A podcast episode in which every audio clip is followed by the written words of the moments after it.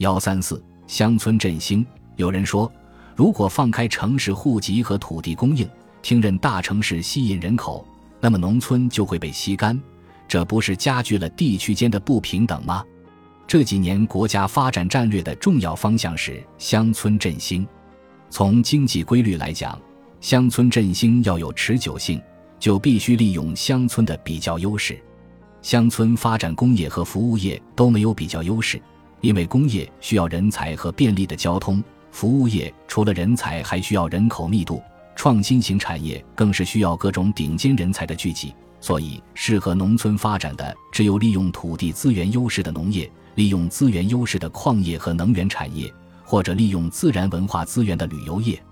但是，农业并不是一个可以快速成长的行业，随着经济的发展。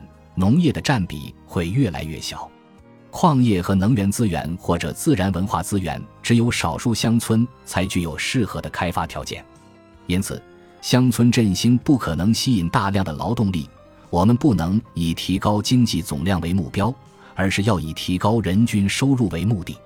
人口减少可以增加人均的耕地或者人均的资源占有量，从而可以增加人均收入。例如，在中部地区。人口减少反而促进了农业集约化和机械化的发展，大幅度提高了农业的效率，增加了农村的人均收入。同样的逻辑也适用于旅游业。近几年，我深度参与了携程乡村旅游振兴的项目。很多乡村其实没有太多的机会去发展工业，很多工业园区都荒废了，反而没有什么工业，相对落后的地区却成了乡村旅游的热点。携程在这些落后地区投资和建设了高端的民宿，带动了当地旅游业的发展。例如，在安徽省金寨县的大湾村，携程捐建的度假农庄成了当地网红打卡地，吸引了大量的游客，也带动了当地的就业和经济发展。但是，旅游业的发展是受限于当地的自然资源的，可能整个金寨县也就几个乡村有可开发的旅游资源。所以，总的就业需求和旅游收入可能是有限的。人口减少反而可以增加当地的人均收入，缩小贫富差距。我经常会被问到东北的人口流失问题，东北人持续流入全国其他各地。对于东三省人口持续流出的问题，我觉得应该换个思路看这个问题：看东北成不成功，你应该看东北人成不成功。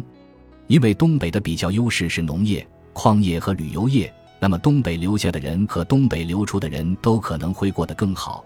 虽然东北的 GDP 会降低，但人均收入不一定会降低。如此，东北人口的流失就不是个问题。东北真正的问题是低生育率问题。由于东北人大多是在国企或者体制内工作，所以受到严格的计划生育的限制。从二十世纪八十年代开始。东北三省的生育率几乎是全国最低的，黑龙江、吉林、辽宁的生育率分别为零点七六、零点八八、零点九，比全国的平均水平低了很多。其后果是，不仅东北的农村人口在减少，而且东北的大城市的人口也增长乏力，经济萧条与其他人口增长的大城市形成鲜明的对比。